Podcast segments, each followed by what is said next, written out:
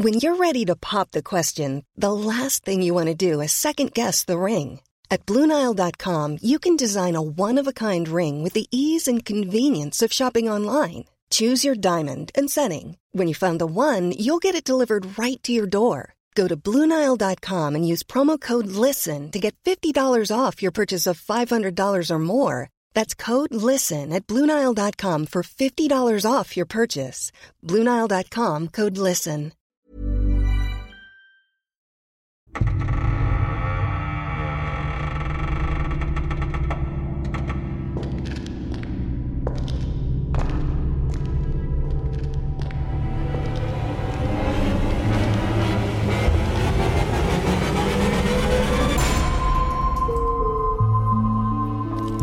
Aktenzeichen Nachtgeflüster. Oh yeah. Hallo Patrick.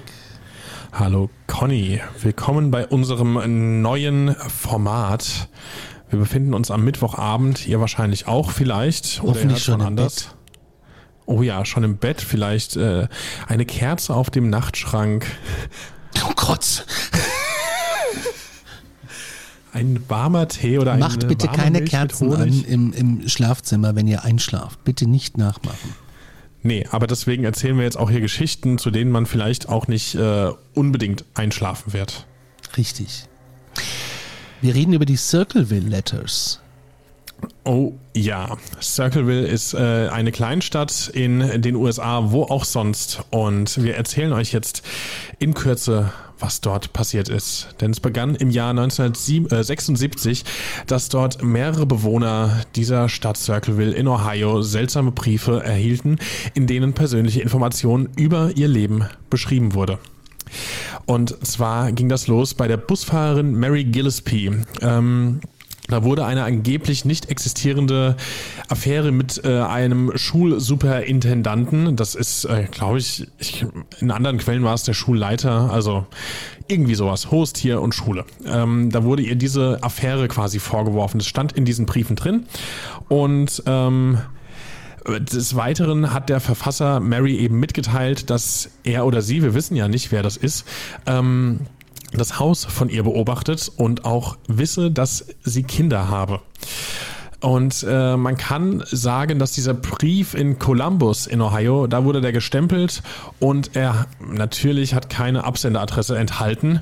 Und ähm, das war der erste Brief. Äh, sie hat ihn bekommen, war dann natürlich auch erstmal von Socken und es wurde auch tatsächlich sogar gedroht, dass eben diese Affäre ja dann an die Öffentlichkeit käme. Es sind dann acht Tage vergangen und dann kam ein weiterer Brief. Sie hat äh, zunächst erstmal die Briefe für sich behalten, bis dann allerdings auch ihr Ehemann Ron einen bekommen hat. Und in dem Brief wurde Ron mitgeteilt, dass sein Leben in Gefahr sei, wenn er die Affäre seiner Frau nicht beenden würde. Krass. Oder? Nach zwei Wochen dann drohte der Verfasser die Vorwürfe über die Affäre öffentlich zu machen und sie im Fernsehen auf CB-Funkgeräten, man muss dazu sagen, dass äh, CB-Funk weit verbreitet ist da drüben noch, und äh, am Plakatwänden zu verbreiten. Und wir reden hier vom Jahr 76 und da war das Ja. natürlich alles Standard. Mary und Ron erzählten nur drei Personen von diesen Briefen. Und zwar waren das Rons Schwester, ihrem Ehemann Paul und die Schwester von Paul. Die haben das gewusst.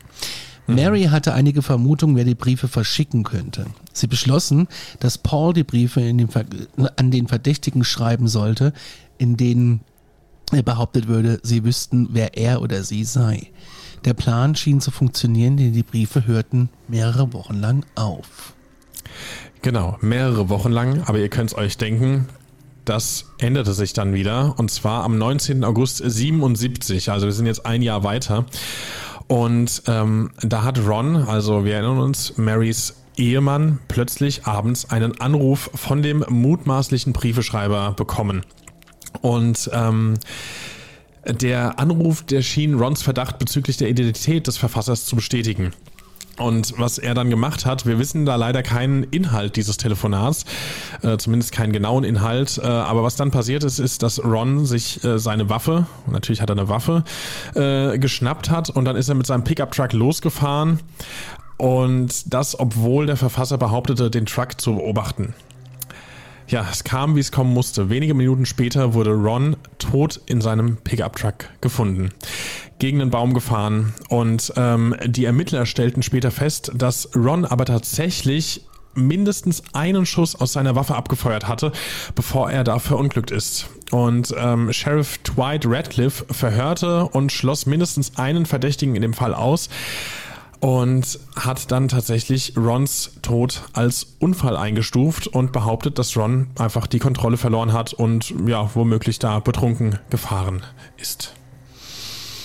Allerdings erhielten dann bald darauf mehrere Bewohnerbriefe, in dem behauptet wurde, dass Sheriff Radcliffe eine ähm, Vertuschung, in eine Vertuschung verwickelt war. Paul zufolge stammte Sheriff Radcliffe anfangs zu, dass der Tod auf Fremdeinwirkung zurückzuführen war.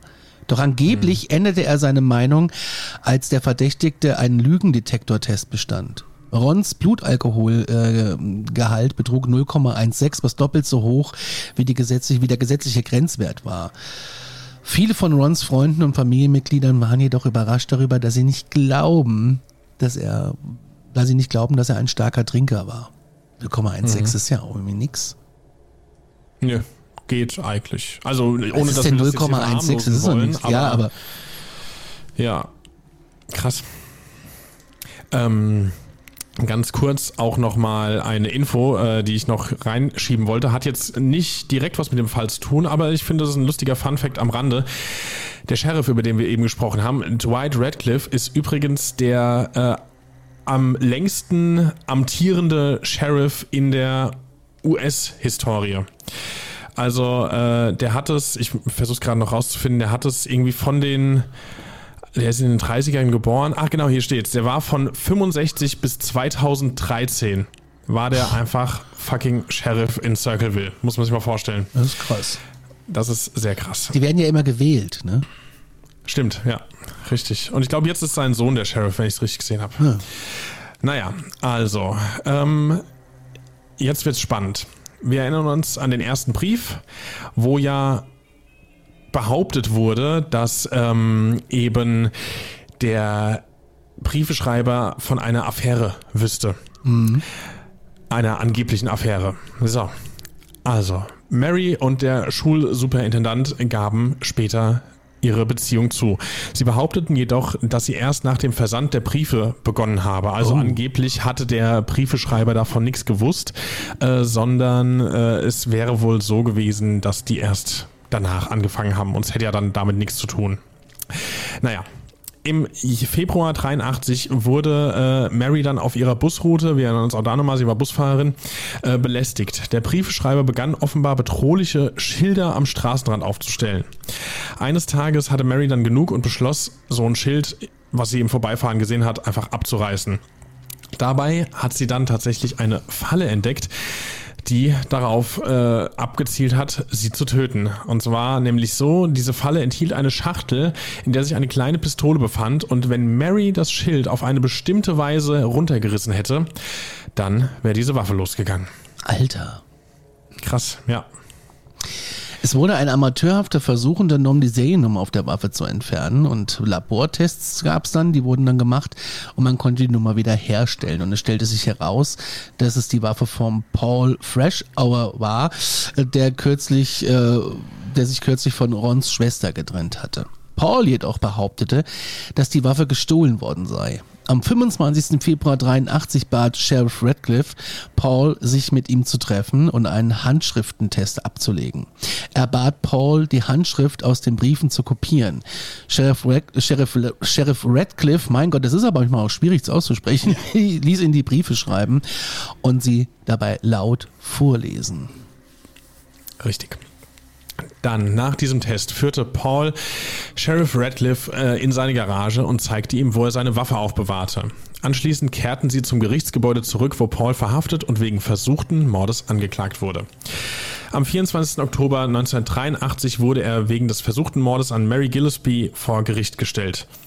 Und obwohl er nie des Verfassens der Briefe angeklagt wurde, waren sie aber dann doch ein entscheidender Teil äh, der Beweislage gegen ihn. Und äh, ein Handschriftenexperte wurde dazu Rat gezogen und der sagte aus, dass Paul der Briefeschreiber sein müsste. Mary sagte auch aus, dass sie glaube, dass Paul eben der Verfasser ist, nachdem seine Frau äh, mit dem gleichen Verdacht bei ihr gewesen war. Pauls Chef sagte ebenfalls aus, dass er an dem Tag, an dem die Falle gefunden wurde, nicht bei der Arbeit war. Also Paul, nicht der Chef. Dabei hatte Paul ein Alibi für den größten Teil des Tages, trat jedoch nicht als Zeuge in seiner Verteidigung auf. Er erklärte seine Unschuld und wurde für schuldig befunden. Ihm wurde eine Haftstrafe von 7 bis 24 Jahren von 7 bis 24 Jahren, das ist schon krass, mhm. auferlegt. Während seiner Haftzeit erhielt er aber selbst Briefe von dem Verfasser, der ihn dort halten wollte. Andere erhielten weiterhin Briefe mit dem Poststempel aus Columbus, obwohl er im Gefängnis im Lima war. Also das ist ein anderes Lima als das, was ihr jetzt denkt. Lima ja. ist ein Ort, das ist eine Kleinstadt. Trotz der Einzelhaft trafen weiter Briefe ein. Das finde ich so krass. Also ich meine, wir müssen jetzt mal ganz kurz sagen, also klar, wir heißen Aktenzeichen Paranormal, in diesem Fall Nachtgeflüster. Äh, es geht eher um paranormale Fälle. Dieser Fall kommt eher so ein bisschen True Crimig daher. Aber oh, das haben wir ja auch gesagt, im Portfolio. Genau, haben wir ja gesagt, wenn es irgendwie richtig crazy wird, dann äh, gibt es bei uns auch True Crime. Aber hier passieren halt einfach auch Sachen, finde ich, die dann doch auch ein Stück weit unerklärlich sind, weil ja. äh, wo kommen plötzlich diese Briefe her, obwohl der Paul Fresh Hour im Gefängnis sitzt und ja angeblich für die Briefe verantwortlich ist. Genau. Nun gut, im Dezember 1990 war Paul für Bewährung berechtigt. Die Bewährung wurde ihm aufgrund der Briefe aber verweigert, obwohl es keine Möglichkeit gab, dass er sie verschickt haben könnte. Im Mai 1994 wurde Paul schließlich auf Bewährung entlassen und er beteuerte weiterhin seine Unschuld. Die Identität des Briefeschreibers wurde nie enthüllt. Es gab einen Journalisten, der heißt Martin Jent ähm, der hat die Geschichte untersucht und einen weiteren möglichen Verdächtigen gefunden, der der Schreiber sein könnte. Er entdeckte auch, dass 20 Minuten bevor Mary die Falle entdeckte, ein anderer Busfahrer auf Marys Route einen verdächtigen Mann neben einem gelben El Camino gesehen habe. Der Mann befand sich genau an der Stelle, an der die Falle später gefunden wurde. Jan fand heraus, dass der mögliche Verdächtige der Bruder des gleichen Autotyps, also des, ähm, der mögliche verdächtige Bruder des, der, des gleiche Auto besaß. Ja. Die Beschriftung passte nicht zu Paul, die Beschreibung passte nicht zu Paul und äh, er hatte ein stichfestes Alibi zu der bestimmten Zeit. Mhm. Dann sind natürlich auch die Medien drauf aufmerksam gewor geworden. Und ähm, während dann die Sendung Unsolved Mysteries diese Geschichte filmte oder verfilmte, erhielten sie eine Postkarte, offensichtlich vom Briefeschreiber. Das heißt, die haben darüber berichtet und haben tatsächlich auch Briefe in den 90ern dann noch bekommen. Also Conny, wir berichten gerade auch darüber, wenn es irgendwie bei dir bald im Briefkasten klingelt, dann weißt du, ähm, hätten wir vielleicht nicht machen sollen. Bitte alles an die Parkstation. Aktenzeichen Paranormal CO Konstantin Groß 26 äh, 268 17807 Parkstation 125 Aschaffenburg. Jawohl, da geht's hin. Nicht zu mir. Das finde ich schon mal gut. Auf dieser Postkarte stand, vergiss Circleville, Ohio. Tu nichts, um Sheriff Radcliffe zu verletzen. Wenn ihr nach Ohio kommt, werdet ihr Elendigen bezahlen. Der Circleville-Schreiber. Krass. Das stand da einfach drauf. An das Team, an das Produktionsteam von der Serie Unsolved Mysteries, die über diesen Fall berichten wollten.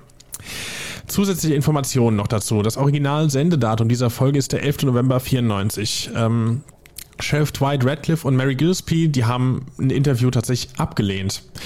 Und ähm, obwohl es im Beitrag nicht erwähnt wurde, gab Paul angeblich gegenüber Sheriff Radcliffe zu, zwischen 40 und 50 der Circleville-Briefe geschrieben zu haben. Es ist total verworren. Man wird wirklich nicht so ganz schlau draus, weil er auch irgendwie seine Unschuld beteuert hat und auch auf Bewährung rausgekommen ist. Ja, vielleicht hat er aber irgendwann die Schnauze so voll gehabt und gesagt, ey komm, ich gebe es jetzt zu, vielleicht habe ich dann bessere Karten. Ja, das äh, kann schon sein. Aber allerdings, der Circle-Schreiber hat nach der Ausstrahlung eine Postkarte an das äh, an die Postbox von Unsolved Mysteries geschrieben und ja, auch da bleibt eigentlich die Identität von ihm oder ihr weiterhin unenthüllt. Seitdem der Fall bekannt wurde, verstarb Paul, der mehrere Jahre lang einen Blog führte, im Jahr 2012, ohne die Identität des Circleville-Schreibers zu kennen. Jedoch haben kürzlich ähm, von Martin Jant und andere Jent und anderen aufgedeckte Informationen darauf hingewiesen, dass mindestens drei Briefeschreiber an dem Fall beteiligt waren, von dem keiner Paul war. Man glaubte, dass einer der Sohn des Schulleiters war, mit dem Mary eine Affäre hatte. Der zweite wurde als ein Kollege angesehen, der in Mary verliebt war. Und der dritte wurde als Pauls Ex-Frau, also Rons Schwester, identifiziert. Es wird angenommen, dass der Freund der Ex-Frau der Mann war, der neben dem El Camino stand, als die Falle entdeckt wurde. Einer ihrer Verwandten besaß zur damaligen Zeit ein Auto des Typs. Trotz der Beweise behauptet die Polizei nach wie vor, vor dass Paul der Briefeschreiber war. Krass, okay. Ähm, dieser Fall wurde letztendlich in der Serie Trunk History zusammen mit den Fällen DB Cooper und Agatha Christie parodiert. Die Komiker haben in der Sendung äh, spekuliert, dass Mary Gillespie selbst hinter den Briefen stecken könnte, indem sie die Geschichten über ihre Nachbarn von Kindern auf ihrer Busroute erhielt und Pauls Waffe stahl, um einen Mordversuch an ihrem Leben vorzutäuschen und die Ermittler in die Irre zu führen. Krass. Ja. Bisher gibt es keine bekannten Folgeuntersuchungen zu dieser Theorie. Im August 21, da gab es eine Folge von ähm, 48 Hours, die wurde ausgestrahlt, in der ein Interview mit Beverly East, einer renommierten Expertin für Handschrift und forensische Dokumentation, gezeigt wurde. Interessanterweise kam sie äh, zu dem eindeutigen Schluss, dass die Polizei die ganze Zeit recht hatte und dass ähm, Fresh Hour tatsächlich der Täter war. Sie wies auf äh, entschiedene Merkmale in der Handschrift des Circle Villagers hin die äh, mit dem von Fresh Hours übereinstammen und ähm, ihre Aussage untermauern. Es gibt, es ist jedoch unklar, wie Fresh Hour die Briefe aus dem Gefängnis hätte schreiben können. Obwohl er während seiner Inhaftierung einen Komplizen, ob er während der äh, Inhaftierung einen Komplizen hatte, der ihm beim Versenden der Briefe half, das ist auch unbekannt und unbeantwortet. Also es bleibt ein ungelöster Fall. Wahnsinn. Das ist richtig krass. Wir haben äh, mindestens einen Todesfall dabei. Ja. Es, ist, äh, es gibt viele, viele Theorien. Irgendwie finde ich auch, dass die alle irgendwo sinnig klingen. Also es macht irgendwie, finde ich, in meinen Ohren Sinn, dass Mary das selbst war mit dieser Erklärung. Sie hat einfach auf der Busroute von den Kids Stories aufgeschnappt und hat da einfach sich was zusammengereimt. Ich finde aber, es macht genauso Sinn, dass sie doch Opfer war und dass es halt eben hier der Sohn vom Schulleiter war, weil ja. der ja vielleicht die äh, Affäre mitbekommen hat und ein ein zweiter Kollege irgendwie, der in sie verliebt war, der sich daran beteiligt hat. Das macht einfach alles so viel Sinn und es ist echt hart und bitter, dass wir es wahrscheinlich einfach niemals erfahren werden. Eure Meinung dazu interessiert uns, schreibt es unten in die Kommentare. Und falls ihr eine Idee habt oder einen kurzen Fall für dieses Mittwochsformat, dann schickt es uns an aktenzeichenparanormal.gmail.com, genauso wie eure Erlebnisse. Die möchten wir auch weiterhin sammeln und präsentieren. Und damit schicken wir euch in einen erholsamen Schlaf. Schlaft gut und träumt nicht so viel von Briefen. Nachtgeflüster für heute. Tschüss. Tschüss.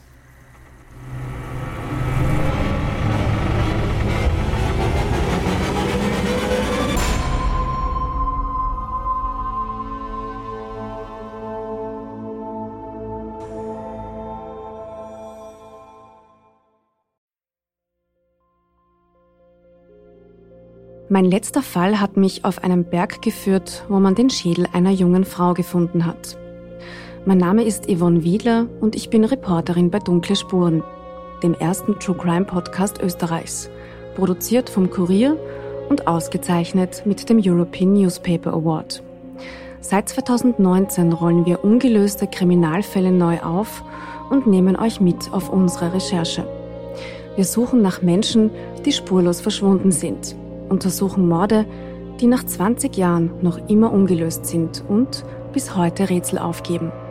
Wir erzählen die Geschichten der Opfer, sprechen mit Ermittlern und Angehörigen und recherchieren, bis wir neue Spuren gefunden haben. Drei neue Fälle alle vier Monate. Dazwischen haben wir spannende Bonusfolgen für euch. Dunkle Spuren findet ihr überall, wo ihr Podcasts hören könnt. Link auch in der Beschreibung.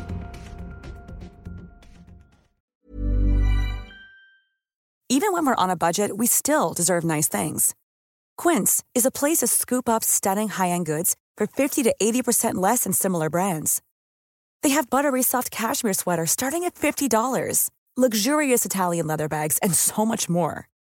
Plus, Quince only works with factories that use safe, ethical, and responsible manufacturing. Get the high-end goods you'll love without the high price tag with Quince.